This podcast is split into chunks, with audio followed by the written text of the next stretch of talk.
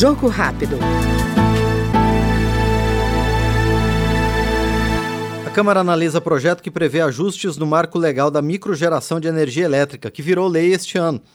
Segundo o autor da proposta, deputado Lafayette de Andrada, do Republicanos de Minas Gerais, o objetivo da medida é trazer clareza para alguns pontos da lei, sem mudança de conceitos previstos no texto legal. A energia solar, de modo geral, como é que acontece? De maneira muito grosseira. Quando alguém coloca uma placa solar na sua residência, nós sabemos que não tem sol à noite, né? o sol é só durante o dia.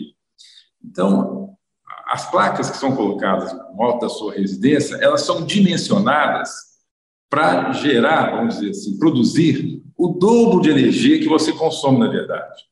Porque você, produzindo o dobro, você está disponibilizando para a rede aquele mesmo tanto que você consome, e à noite, entre aspas, você vai compensar, você vai utilizar essa energia que você gerou a mais. Isso é um sistema de compensação.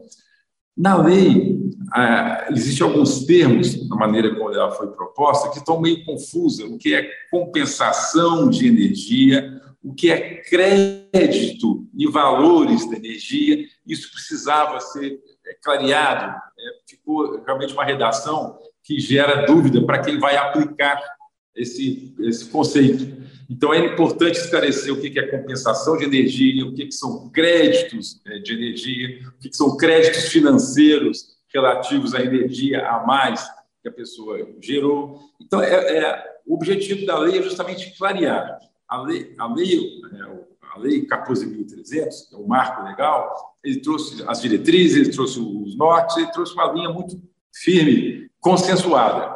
Mas, como eu disse, alguns pontos ficaram de difícil interpretação. Então, essa lei que nós estamos propondo, na verdade, é apenas para facilitar a interpretação daquilo que está disposto no marco legal. Não altera nada, não muda nada, apenas facilita o entendimento. Este foi no Jogo Rápido o deputado Lafayette de Andrada, do Republicanos de Minas Gerais. Jogo Rápido.